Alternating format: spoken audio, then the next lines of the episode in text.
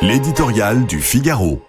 Péril en la demeure par Gaëtan de Capelle. Le grand débat sur le pouvoir d'achat a jusqu'ici fait une surprenante impasse sur l'une des préoccupations majeures des Français. Pour beaucoup d'entre eux, se loger correctement à un prix accessible est un combat perdu d'avance.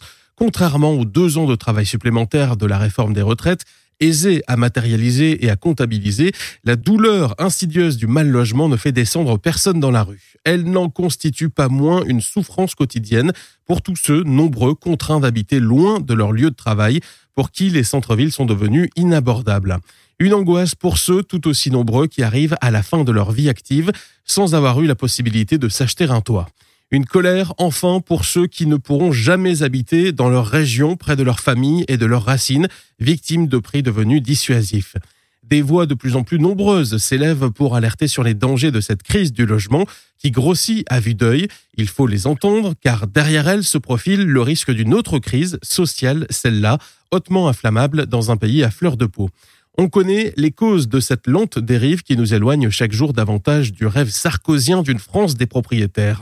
Prix excessifs, hausse des taux d'intérêt et frilosité des banques écartent d'emblée une grande partie des candidats, surtout les plus jeunes, à l'acquisition. L'inflation de règlements imposés aux promoteurs, aux propriétaires et aux collectivités au nom d'impératifs climatiques ou prétendument sociaux achève de gripper le marché. Soyons humbles, il n'existe pas de remède miracle à un problème d'une telle ampleur, fruit de changements de mode de vie profond et d'une frénésie normative irréfléchie. On doute que la mobilisation de la Caisse des dépôts décrétée par le gouvernement suffise. En revanche, une remise à plat de la politique du logement, 40 milliards par an, ainsi qu'un inventaire critique de la réglementation relève autant du bon sens que de l'urgence.